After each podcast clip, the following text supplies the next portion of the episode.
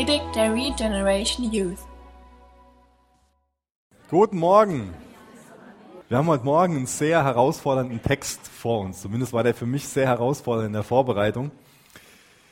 Normalerweise ist es so, dann, äh, wenn ich weiß, dass ich eine Predigt habe und fange die an so vorzubereiten, dann schlage ich die Bibel auf, lese ich den Text durch und ähm, man liest sich den Text in anderen, anderen Übersetzungen durch und, und ähm, betet so durch den Text, liest sich vielleicht Kommentator dazu durch und, und dann baut sich so nach und nach innerlich so ein Bild auf. Ich denke, das kennt ihr auch so aus eurer stillen Zeit, dass man den Text nach und nach versteht, dass einem Dinge wichtig werden, wertvoll werden und dass man so einen roten Faden bekommt und das Hauptthema erkennt. Und das war bei dem Text so ein bisschen anders, ganz ehrlich gesagt. Es waren so ein paar Sachen, die waren von Anfang an, wo ich so dachte, so ja, das, das spricht zu mir, das, ist, ähm, das segnet mich, das fordert mich heraus.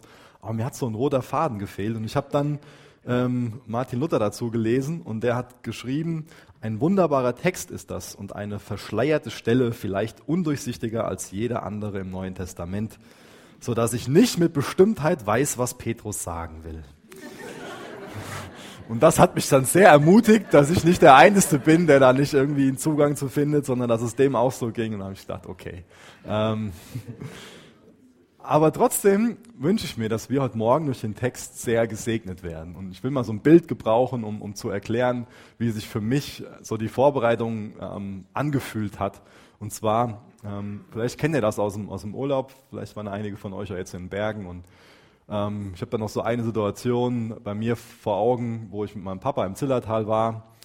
Und wir hatten schon den Abend vorher geplant, wandern zu gehen, wussten genau, wo wir lang wollen. Und am nächsten Morgen ähm, wachen wir auf und es war vorhergesagt, dass wunderbares Wetter ist und es ist einfach nur neblig. Ja? Man kann noch nicht mal das Haus gegenüber sehen. Und ich bin froh, dass wir uns damals aufgerafft haben. Ich habe dann auch so gesagt, so, ach komm, lass uns hier bleiben oder irgendwie ein bisschen chillen, ins Schwimmbad gehen.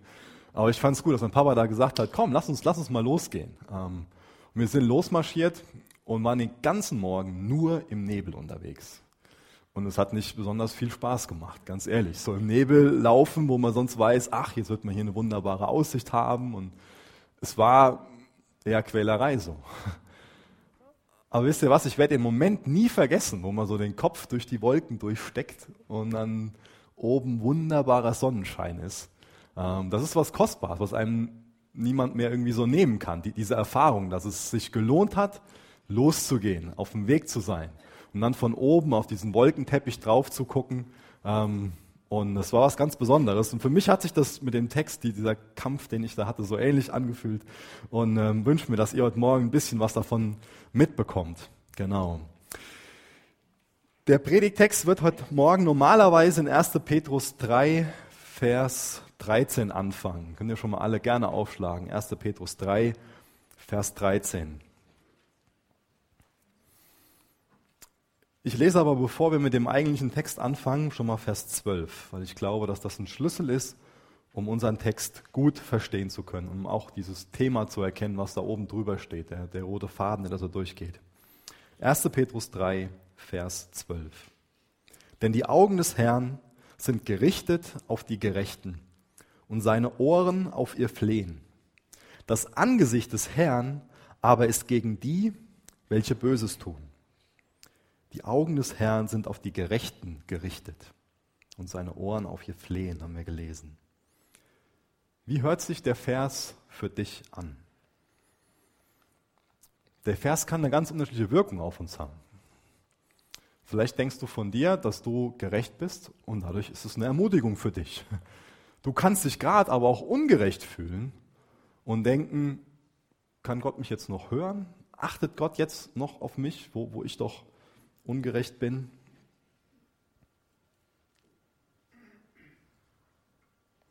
Für den einen kann es also eine Ermutigung sein, für den anderen ist es eher so eine Sache, die, die entmutigt.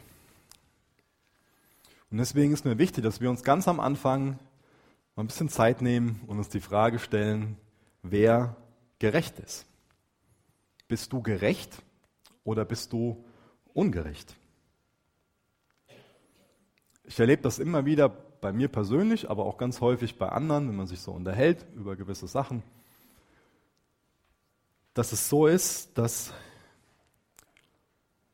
wir unser Denken darüber, ob wir gerecht sind oder ungerecht sind, von gewissen Gefühlen abhängig machen oder von einem, von einem Empfinden abhängig machen. Dann denkt man, dass man gerecht ist, weil einem momentan nicht bewusst ist, wo man gesündigt hat. Und dann ist eine andere Person, die denkt, dass sie ungerecht hat, ungerecht ist, weil ihr bewusst ist, wo sie gesündigt hat. Weil ihr vielleicht bewusst ist, wo sie eine Lüge erzählt hat. Oder wo sie sich gedanklich über eine andere Person gestellt hat und die Person gerichtet hat oder gelästert hat. Und dann fühlt man sich deswegen ungerecht. Es ist gut, wenn unser Denken über uns selbst, ob das wir gerecht oder ungerecht sind, dass das von, von so einem Bewusstsein für Sünde abhängig ist. Ich glaube, dass es fatal ist, wenn wir so über uns selbst denken, dass es falsch ist. Wenn wir von uns selbst denken, dass wir ungerecht sind, weil uns eine Schuld bewusst ist. Und dass wir von uns denken, dass wir gerecht sind, weil unsere Schuld uns nicht bewusst ist. Ist genauso fatal. Ich will euch mal ein Beispiel geben. Es ist noch nicht so lange her, ich mich mit einem Bruder unterhalten und der war ziemlich verzweifelt. Warum war der verzweifelt? Er hatte sich ein pornografisches Video angesehen und hat sich deswegen schrecklich gefühlt. Gott gegenüber, seiner Frau gegenüber, seinen Kindern gegenüber und kam gar nicht mehr auf sich selbst klar, war total betrübt darüber. Und wir haben uns unterhalten, ich habe ein paar Fragen gestellt und er hat so viele Sachen so erzählt. Und was einfach rausgekommen war, war, dass ihm das total leid getan hat und dass er sich dafür bei Gott entschuldigt hat und hat Dinge benannt, wo, wo ganz klar eine Umkehr da war. Aber er hat sich absolut, obwohl er Buße getan hatte, obwohl er sich hatte vergeben lassen, ungerecht gefühlt, fern von Gott gefühlt. Hat deswegen gesagt, ich kann kein, kein Abendmahl mehr nehmen. Das war nochmal so ein Beispiel, wo mir bewusst geworden ist, wie fatal es ist, wenn unser Empfinden über gerecht, ungerecht davon abhängig ist, ob uns eine Schuld bewusst ist oder nicht. Sind wir wirklich gerecht, weil wir uns gerecht fühlen und sind wir dann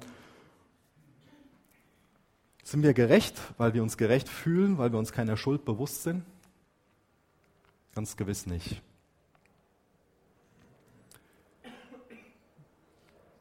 Ich will mal einen Vers vorlesen, um mehr zu beschreiben, worauf ich hinaus will. Markus 2, Vers 17.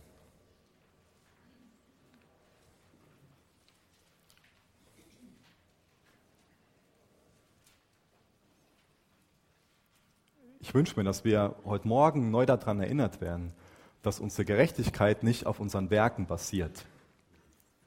Ich bin nicht gerecht auf, auf Grundlage von dem, was ich tue oder nicht tue.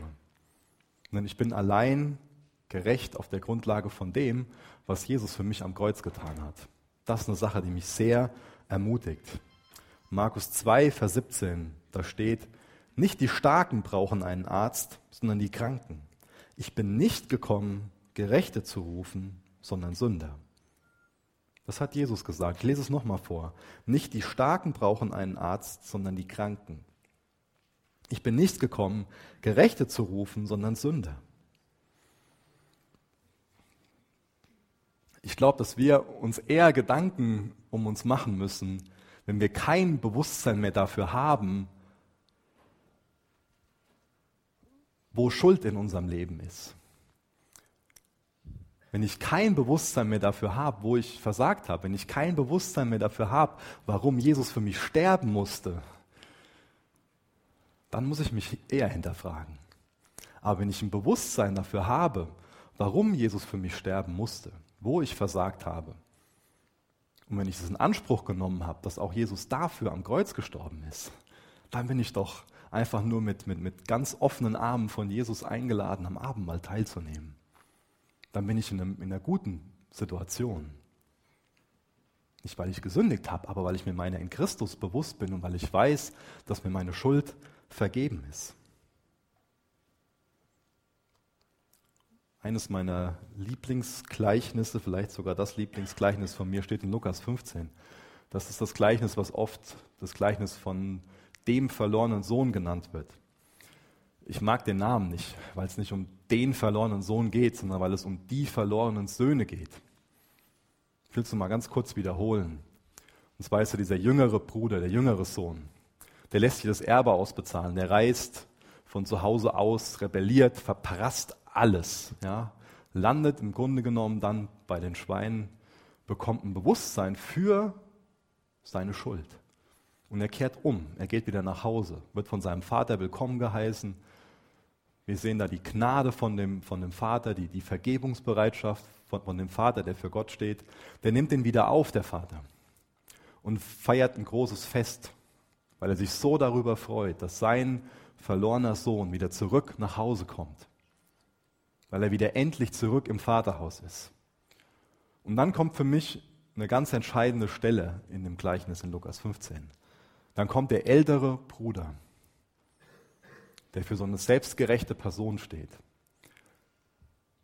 der oft vergessen wird in dem Gleichnis. Warum? Weil ich glaube, dass wir ihm oft ähnlich sind von unserem Denken. Zumindest viele von uns. Das ist so die Person, die schon immer im Vaterhaus gewesen ist, aber vergessen hat, dass sie allein durch Gnade gerettet ist, dass sie allein durch Gnade im Vaterhaus ist. Und wisst ihr was? Schlussendlich ist es am Ende von dem Gleichnis so, dass der jüngere Bruder für eine Person steht, die gerettet ist aus Gnade und dass der ältere Bruder nicht gerettet ist, weil er noch gar nicht verstanden hat, wofür er Gnade braucht.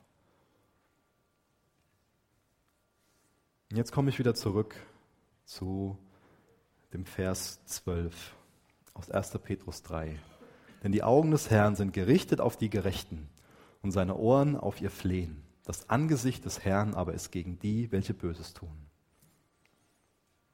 Du bist gerecht, wenn du verstanden hast, warum Jesus für dich am Kreuz sterben musste. Deswegen lass nicht zu, dass dir dein Bewusstsein für Schuld, dass dich das im Endeffekt von Gott trennt, obwohl du es dir hast vergeben lassen. Lass das nicht zu, dass solche Gedanken regieren, sondern wirf die aus deinem Kopf heraus und nimm das im Glauben an, dass du gerecht bist. Weil du bist nicht gerecht aufgrund von deinen Taten, sondern kannst nur gerecht sein, wenn Jesus dich gerechtfertigt hat.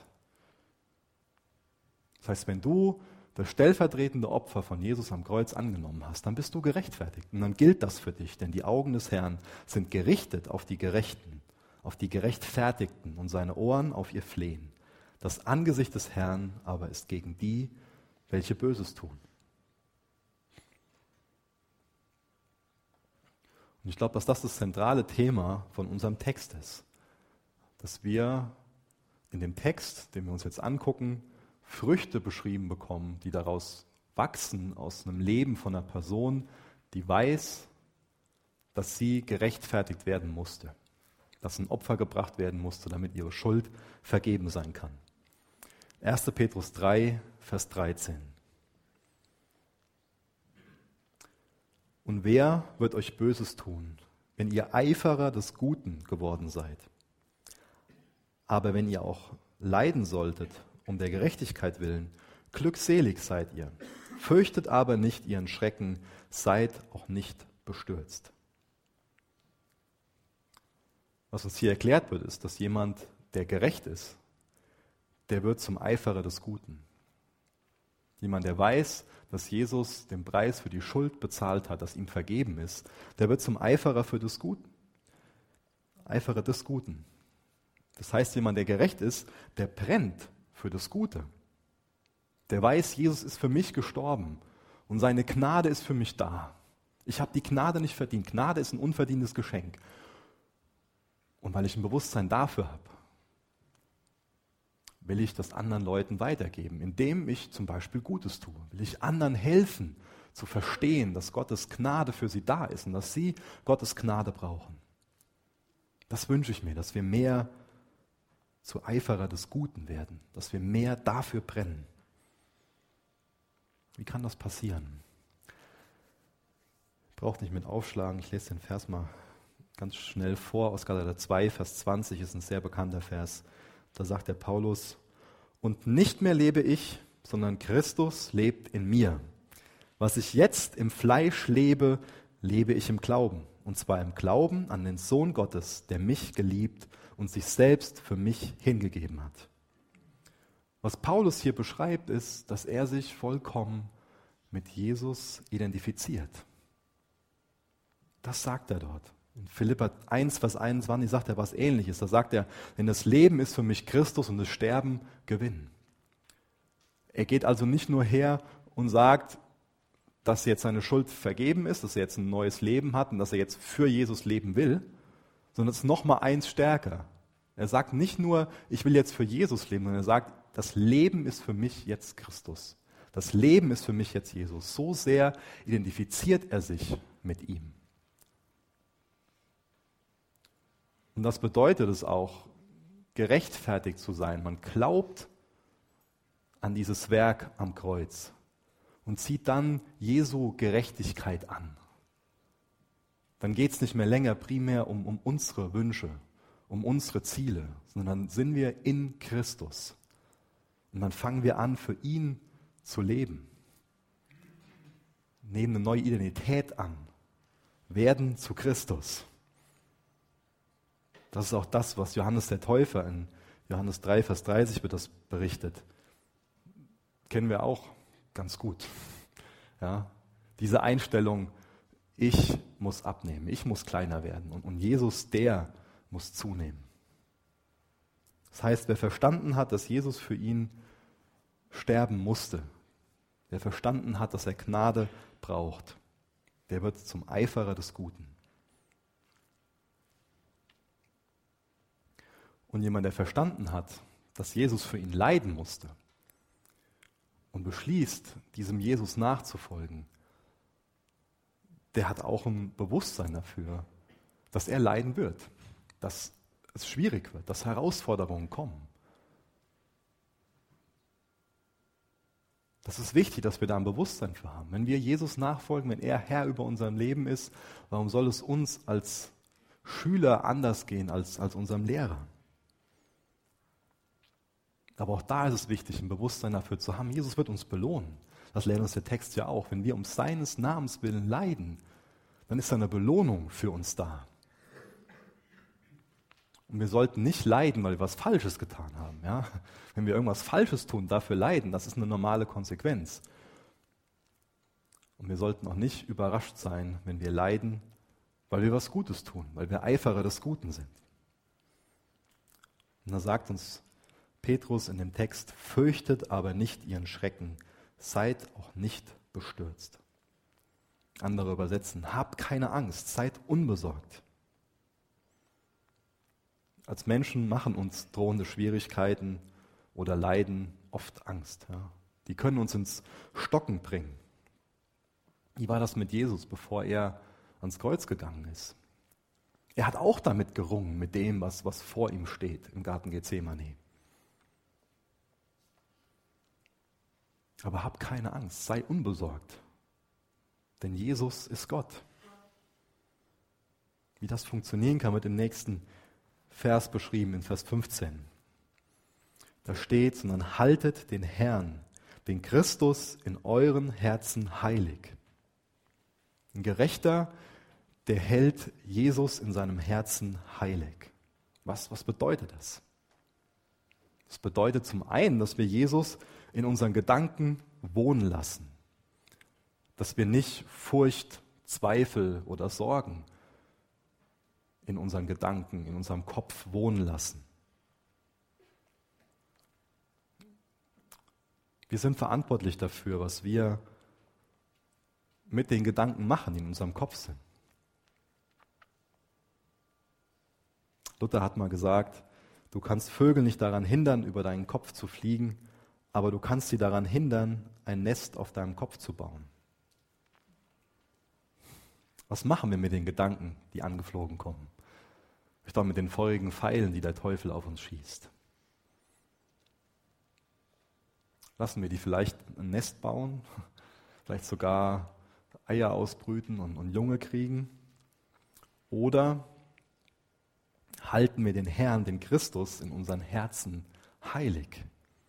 Lassen wir Jesus in unseren Gedanken wohnen, weil wir in Gottes Wort sind, weil wir Gemeinschaft haben, tiefe Gemeinschaft mit anderen Christen. Das ist ein wichtiges geistliches Prinzip, dass unsere Gottesfurcht alle anderen Ängste besiegt, auch die Menschenfurcht besiegt. Dass wir den Herrn heilig halten in unseren Herzen, das bedeutet auch, dass wir, so zum, zum Beispiel, ähm, es ist ja so, dass das um uns herum viele Menschen leben, die andere Maßstäbe leben als, als wir. Ich will das Thema zum Beispiel Sex vor der Ehe nennen oder sich betrinken oder mal einen Joint rauchen.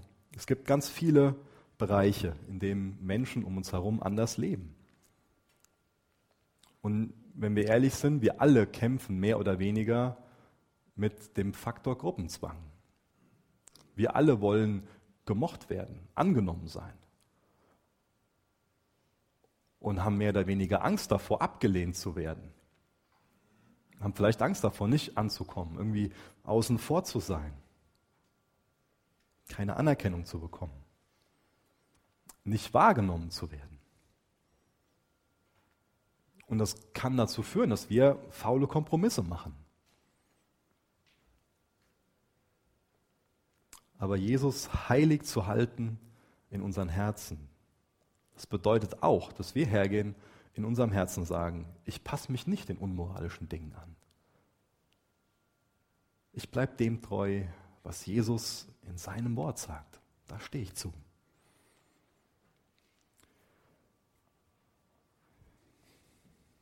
Jetzt sagt Petrus, seid aber jederzeit bereit zur Verantwortung jedem gegenüber, der Rechenschaft von euch über die Hoffnung in euch fordert.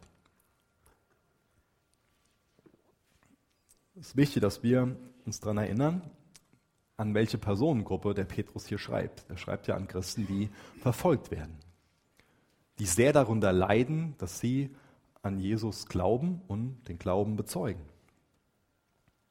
Die halten stand, die harren aus im Glauben.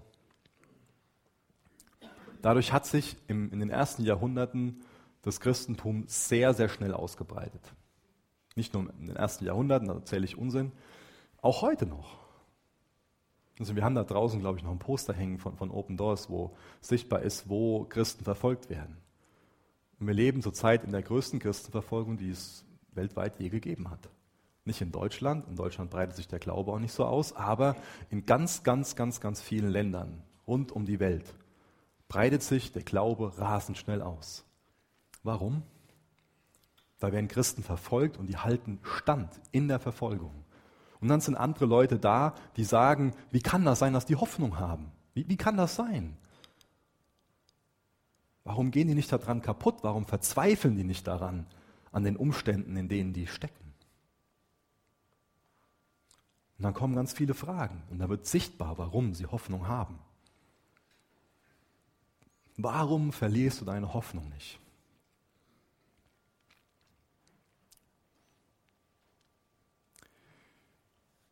Ich weiß nicht, in was für einem Kontext ihr den Vers sonst oft gehört habt. Ich habe den sonst oft gehört in dem Zusammenhang, dass erklärt worden ist, ähm, dass wir ja, bereit sein sollen, gewisse theologische Standpunkte gut zu erklären und zu vertreten. Und das ist bestimmt gut für uns, wenn wir theologische Standpunkte vertreten können, erklären können, das ganze Thema Apologetik, das heißt die Verteidigung des Glaubens, das ist eine Sache, die mir persönlich sehr wichtig ist. Aber der Vers, der wäre ein bisschen in den falschen Kontext gerückt, wenn der Vers so interpretiert würde, dass wir eine theologische Position verteidigen sollen. Der Vers, der drückt simpel aus, dass wir bereit sein sollen, über unsere Hoffnung Auskunft zu geben. Und natürlich hängt da auch eine theologische Position mit zusammen, aber es geht in erster Linie um Dinge, die wir aus erster Hand, aus unserer persönlichen Beziehung zu Jesus weitergeben können. Wir wollen ja nicht werben für eine, für eine Religion oder für eine gewisse Theologie, sondern wir wollen werben für eine Beziehung mit Jesus. Und bist du dazu in der Lage, dass man dich nach deiner Hoffnung fragen kann und du kannst persönlich Zeugnis geben, was Jesus in deinem Leben getan hat? Und wie gesagt, ich will das mit der Theologie nicht rausreden. Natürlich ist es wichtig, wenn du erklären kannst, was das Kreuz für dich bedeutet, dass du gerechtfertigt bist, dass Jesus stellvertretend für dich am Kreuz gestorben ist. Aber was aus deinem Leben, aus deinem persönlichen Zeugnis unterstützt das?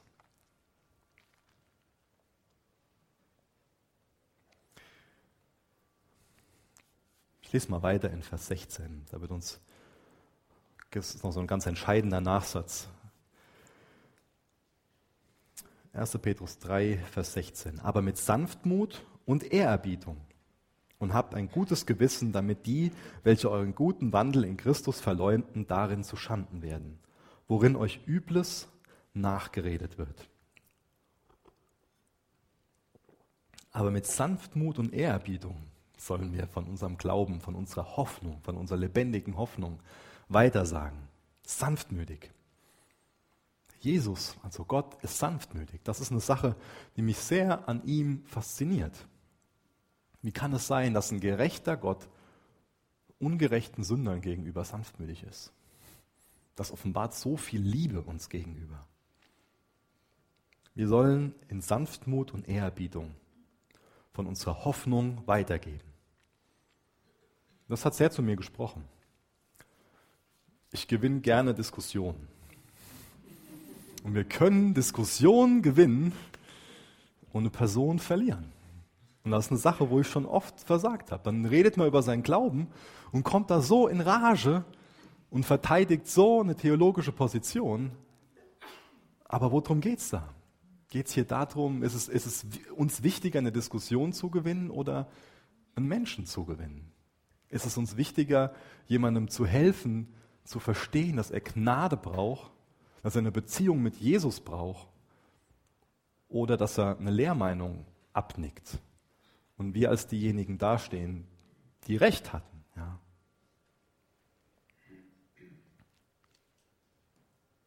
Außerdem werden wir in dem Vers aufgefordert, dass wir ein gutes Gewissen haben sollen.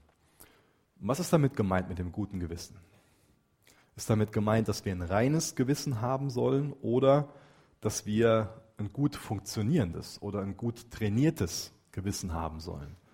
Ich glaube, dass das zweite der Fall ist. Natürlich ist es auch gut, ein reines Gewissen zu haben, klar, aber es ist noch wichtiger, ein gut funktionierendes Gewissen zu haben, ein gut trainiertes Gewissen zu haben. Ein paar von euch gucken mich sehr fragend an. Ähm, warum sage ich das? Wo ist da der Unterschied? Ich glaube, das muss ich mal erklären, was ich damit meine. Und zwar geht es mir darum, zu sagen, dass das Gewissen keine göttliche Instanz ist. Ja? Vielleicht können wir uns unser Gewissen vorstellen wie so ein, so ein ich nenne es mal Aktenschrank, der in unserem Kopf steht. Und der Aktenschrank, da sind zwei Ablagen drin. Da ist einmal eine Ablage gut und einmal eine Ablage böse drin. Und was da einsortiert wird, das ist nicht nur abhängig von, von Gott, sondern das ist davon abhängig, wie wir aufgewachsen sind. Das ist davon abhängig, was wir jetzt vielleicht lesen, von den äußeren Einflüssen, von dem, was so von außen auf uns reinströmt, von dem, womit wir uns selbst füttern. Das heißt, unser Gewissen muss nicht richtig sein. Unser Gewissen ist nicht der Heilige Geist. Und deswegen ist das hier eine Aufforderung, dass wir ein gutes Gewissen haben sollen, ist eine Aufforderung, dass wir ein gut funktionierendes Gewissen haben sollen. Ich glaube, dass die Grundlage davon ist, ist das, was wir eben gelesen haben, dass wir Jesus heilig halten sollen in unseren Herzen. Oder auch, dass wir Gottes Wort einfach reich in uns wohnen lassen.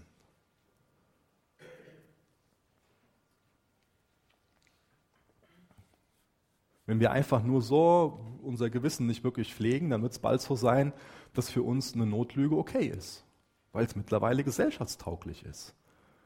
Aber ist denn für Jesus eine Notlüge okay? Ich glaube, wir kennen das alle von unserem Gewissen her. Wir sind da von der Sache eigentlich überzeugt, dass es falsch ist. Und dann machen wir es trotzdem. Und dann redet unser Gewissen laut zu uns. Und wie ist es beim nächsten Mal? Ich weiß nicht, wie dein Gewissen ist, aber meins redet dann nicht mehr so laut zu mir, sondern leiser. Und irgendwann schweigt unser Gewissen. Und deswegen ist es nicht gut, wenn wir einfach nur auf Grundlage von unserem Gewissen handeln. Das wäre falsch, weil es kann sein, dass wir genau das Falsche tun und unser Gewissen schweigt dazu. Und dann ist es ja scheinbar richtig für uns. Das heißt, unser Gewissen ist nur ein guter Kompass, wenn wir es mit Gottes Wort nähern. Das heißt, um ein gutes Gewissen zu bewahren, ein funktionierendes Gewissen, ist es auch wichtig, dass wir Sünde bekennen, die uns bewusst wird. Das habe ich ja gerade schon beschrieben. Zuallererst ist es lauter. Und was machen wir damit, wenn wir überführt werden von unserem Gewissen? 1. Johannes 1, Vers 9. Bekennen wir dann unsere Schuld im Bewusstsein, dass Jesus treu und gerecht ist und unsere Schuld vergibt?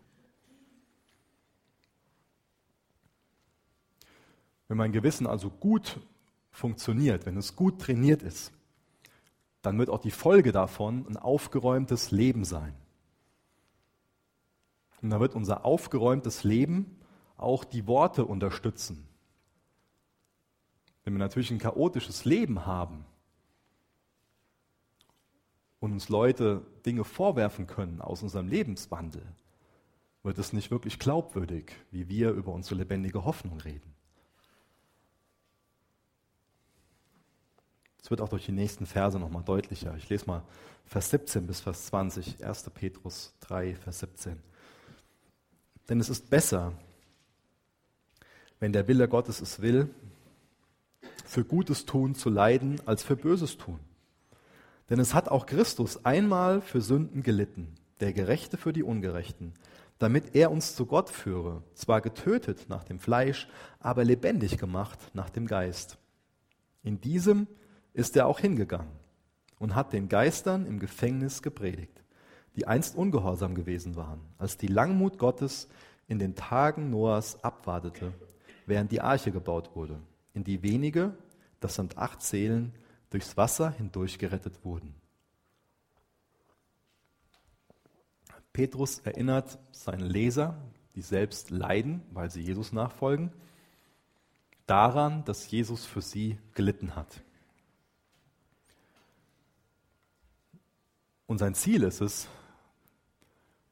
dass wir in schwierigen Zeiten lernen, auf Jesus zu schauen, auf ihn zu vertrauen, weil uns das neue Hoffnung geben wird, weil uns das dabei helfen wird, durchzuhalten, weil uns das ermutigen wird.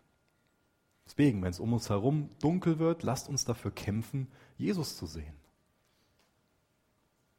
Und wenn du siehst, dass jemand anderes in herausfordernden Umständen steckt, dann versucht der Person zu helfen, auf Jesus zu schauen. Und immer wieder erklärt Petrus, dass diese herausfordernde Umstände, dass das Möglichkeiten zum Zeugnis sind. Das hat er auch in den Versen wieder gemacht.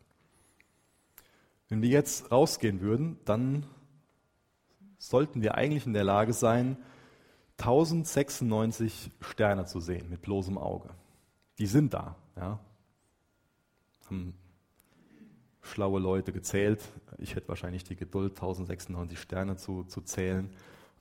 Aber wir sollten eigentlich in der Lage sein, die Sterne zu sehen. Warum sehen wir die nicht? Natürlich, weil die Helligkeit von der Sonne das übertüncht oder weil vielleicht auch Wolken dazwischen sind. Aber wenn es Nacht ist, wenn es dunkel um uns herum wird, dann können wir die Schönheit der Sterne sehen. Das heißt, wenn es dunkel um uns herum wird, dann sollten andere in der Lage sein, die Schönheit des Evangeliums in unserem Leben zu sehen. Die Schönheit der lebendigen Hoffnung, die wir haben. Und jetzt kommen wir zu einer ganz interessanten Stelle in Vers 19. Ich glaube, das ist das, was Martin Luther eben gesagt hat, wo ich das Zitat am Anfang vorgelesen habe, dass das die Sache ist, wo er nicht genau weiß, was Jesus damit meint, was Petrus damit meint, Entschuldigung. Das ist eine sehr kontrovers diskutierte Stelle. Ich glaube, die am kontroversesten diskutierte Stelle im Neuen Testament. Und es gibt da verschiedene Ansätze, die auszulegen. Ich habe mir überlegt, wie gehst du damit um? Ich habe da viel zu durchgelesen und ähm, ich habe mich für heute einfach ähm, entschieden, einen Ansatz weiterzugeben, aber nicht total viel darauf einzugehen, einfach weil wir jetzt keine Bibelstunde haben, sondern Sonntagsmorgens Gottesdienst. Und ich erkläre euch mal, wie ich die Stelle verstehe. Nämlich ich verstehe es so, dass Jesus nach seiner Auferstehung in das Totenreich gegangen ist um den Geistern zu predigen, die zur Zeit Noahs gelebt haben. Das haben wir da fast genauso gelesen im Text, wie ich das gerade gesagt habe. Und dann stellt sich die Frage, welchen Geistern hat Jesus dort gepredigt? Und dazu könnt ihr, wenn ihr wollt, 1. Mose 6 aufschlagen. Da ist eine ganz interessante Passage, zu der es auch viele verschiedene Meinungen gibt. Und wie gesagt, ich stelle das heute Morgen nicht als das dar. Das ist keine äh, theologische Position, für die ich sterben würde, sondern das ist einfach eine Sache, die für mich Sinn macht. 1. Mose 6, Vers 4. In jenen Tagen waren die Riesen auf der Erde. Und auch danach, als die Söhne Gottes zu den Töchtern der Menschen eingingen und sie ihnen Kinder gebaren, das sind die Helden, die in der Vorzeit waren, die berühmten Männer. Und der Herr sah, dass die Bosheit des Menschen auf der Erde groß war und alles Sinn der Gedanken seines Herzens nur böse den ganzen Tag. Ich denke, dass Jesus diesen Wesen gepredigt hat. Und dann stellt sich die Frage, was hat Jesus ihnen gepredigt? Hat er ihnen das Evangelium gepredigt? Vielleicht mit dem Hintergrund, dass damals alles so böse war, was auch an diesen Wesen festzumachen ist. Und weil Noah ja nicht die ganze Welt mit seiner Botschaft erreicht hat? Ich weiß das nicht. Da gibt es verschiedene Meinungen zu. Es gibt auch eine Meinung, dass Jesus dann nur hingegangen ist, um denen klarzumachen, ich habe über den Tod und die Sünde und den Teufel triumphiert, um ihnen ewige Verdammung zu, zu predigen. Auch das ist ein Ansatz. Und dann wird erklärt, dass das besonders für die Leser, für die damaligen Leser von dem Petrus eine riesengroße Ermutigung war. Und das wird für mich jetzt zu einem, zu einem Hauptpunkt. Nämlich im Denken von den damaligen Juden war es so, dass viel von dem Bösen, was, was damals in, in ihrer Welt war, das heißt viel von den Schwierigkeiten, in denen sie gesteckt haben, die haben sie zurückgeführt auf diese Wesen, die da in 1. Mose 6 beschrieben werden. Und deswegen war das hier eine besondere Ermutigung für die, was wir auch gleich in Vers 22 lesen werden. Da werden wir lesen, der ist zur Rechten Gottes, nachdem er in den Himmel gegangen ist, und Engel und Mächte und Kräfte sind ihm unterworfen. Das heißt, wo es dem Petrus hier meiner Meinung nach darum geht, ist einfach eine große Ermutigung auszusprechen an die Christen in der Verfolgung, zu sagen, das hat irgendwann ein Ende. Ihr kämpft nicht mehr um den Sieg. Den Sieg hat Jesus errungen. Lasst euch das eine Ermutigung sein, dass ihr wisst, am Ende seid ihr beim Sieger. Und der Sieger, der hat den Tod überwunden. Der hat den Satan besiegt, der hat die Sünde besiegt. Das war eine kostbare Ermutigung für diejenigen, die unter der Verfolgung gelitten haben. Und auch hier mache ich wieder eine Parallele zu dem, was ich eben gesagt habe. Oft in dem Text kommt man so durch, wir könnten uns jetzt hier stundenlang damit auseinandersetzen, was jetzt hier doch die bessere theologische Position ist. Aber es kann auch einfach so sein, dass uns das ermutigt, dass wir wissen, Jesus ist alles unterworfen. Er ist König. Er sitzt auf dem Thron. Er hat alles in seiner Hand. Er kümmert sich um seine Kinder, um seine Gerechten. Nicht um die Personen, die sich gerecht fühlen, weil ihnen Schuld nicht bewusst ist, sondern um die Personen, die wissen, dass sie aus sich selbst heraus ungerecht sind, aber die die Gerechtigkeit von Jesus anziehen im Glauben. Um diejenigen kümmert er sich. Ich lese noch die letzten beiden Verse vor, 21 22. Das Abbild davon errettet jetzt auch euch. Das ist die Taufe, nicht ein Ablegen der Unreinheit des Fleisches, sondern die Bitte an Gott um ein gutes Gewissen durch die Auferstehung Jesu Christi. Der ist zur Rechten Gottes, nachdem er in den Himmel gegangen ist, und Engel und Mächte und Kräfte sind ihm unterworfen. Der Noah hatte ein sehr, sehr, hat ein sehr, sehr großes Ansehen genossen von den damaligen Juden. Er hat einen sehr guten Ruf gehabt. Und Noah war ein Prediger der Gerechtigkeit. Er ist jemand so aus dem Alten Testament, der schon verstanden hat, das Prinzip, was ich am Anfang erklärt habe, dass wir nur gerecht werden können, wenn jemand anderes ein Opfer für uns bringt. Und das Opfer hat Jesus gebracht. Wir glauben daran, dadurch werden wir in Gottes Augen gerecht und heilig. Das ist schon die Botschaft, die Noah damals 120 Jahre lang gepredigt hat. 120 Jahre lang ist er mit Gott gewandelt. 120 Jahre lang. Und dann haben wir in dem Vers so eine, so eine Zahl gelesen. Acht Personen. Ich weiß ja nicht, was die Gemeindeleiter mit mir machen würde, wenn nach 120 Jahren ähm, nur acht Jugendliche sich hätten taufen lassen. Ähm, aber was, was wäre, wenn? Was soll man darüber Gedanken machen? Ähm, da könnten wir jetzt so denken, ja, es ist ja eine großartige Erfolgsquote, oder? Acht Personen, 120 Jahre. Der Noah hat von, von Menschen kein hohes Ansehen bekommen zu seiner damaligen Zeit. Aber was sagt Gott über ihn? Auch wenn wir dann uns die, die ähm, Ruhmeshalle des Glaubens ansehen, in Hebräer 12. Was Gott über ihn sagt, das ist doch eine riesengroße Ermutigung.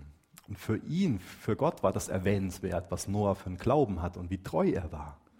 Und auch das war wieder eine Riesenermutigung für die Christen in der Verfolgung. Dass sie weitermachen, Jesus nachzufolgen. Dass sie weitermachen darin, ihre lebendige Hoffnung zu bekennen, obwohl vielleicht wenig Resultate da sind. Und da war Noah einfach ein großartiges Vorbild drin. Was Petrus noch macht, ist, dass er so eine Parallele zieht zwischen der Taufe, wie wir sie heute praktizieren, und der Flut. Das heißt, aus der Arche wird so ein Sinnbild der Erlösung. Das ist also so ein Typus aus dem Alten Testament, so ein Bild. Das heißt, was mit der, mit der Taufe verbildlicht wird, ist, dass jemand in den Tod geht, ins Wasser geht. Das heißt, man identifiziert sich mit Jesus, der ins Grab gegangen ist.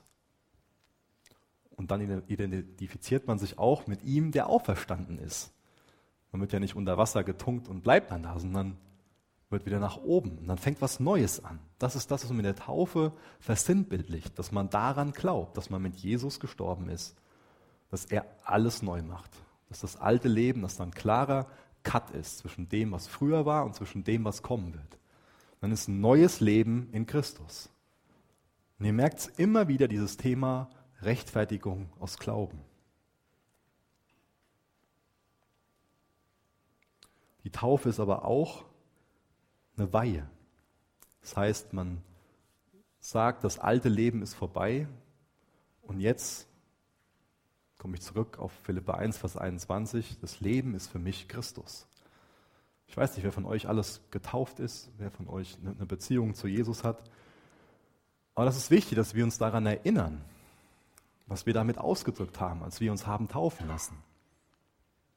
Und es ist wichtig, dass wir uns die Frage stellen, dass wenn wir eine Beziehung zu Jesus haben und nicht getauft sind, was uns davon abhält, uns taufen zu lassen.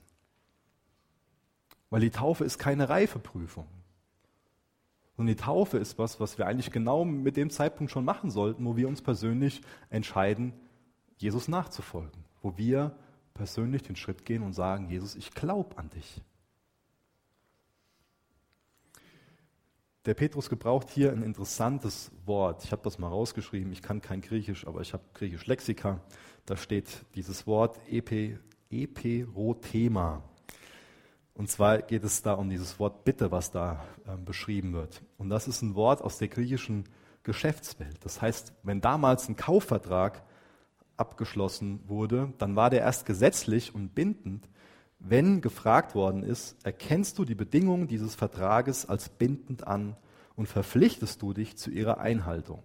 Und dann musste man mit Ja antworten und dann wurde unterschrieben.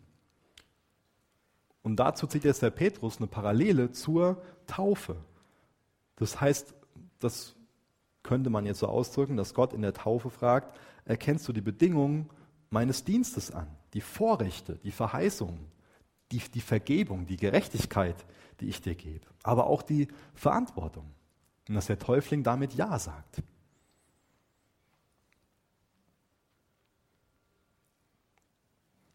Ist dir das heute Morgen neu kostbar geworden. Dass du gerecht bist, nicht auf der Grundlage von dem, was du getan hast, sondern dass du gerecht bist auf der Grundlage von dem, was Jesus für dich getan hat. Das ist die Grundlage, auf der man sagt, ja, ich lasse mich taufen. Meine Gerechtigkeit, da weiß ich, dass das die mich nicht vor Gott annehmbar macht. Aber ich habe Jesu Gerechtigkeit im Glauben angezogen. Deswegen stehe ich als heilig und gerecht vor ihm. Deswegen lass es auch nicht zu, dass dich der Teufel verklagt und dir sagt, dass dich die Sünde, die du bekannt hast, die du bereut hast, die du Jesus gebracht hast, dass die dich von Gott trennt. Das ist eine Lüge, glaub das nicht. Lasst uns darin wachsen, mit dem, was ich am Anfang auch gelesen habe in Galater 2, Vers 20.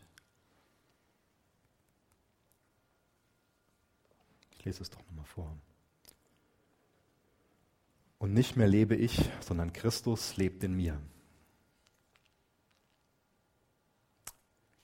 Nicht mehr lebe ich, sondern Christus lebt in mir. Was ich aber jetzt im Fleisch lebe, lebe ich im Glauben. Und zwar im Glauben an den Sohn Gottes, der mich geliebt und sich selbst für mich hingegeben hat.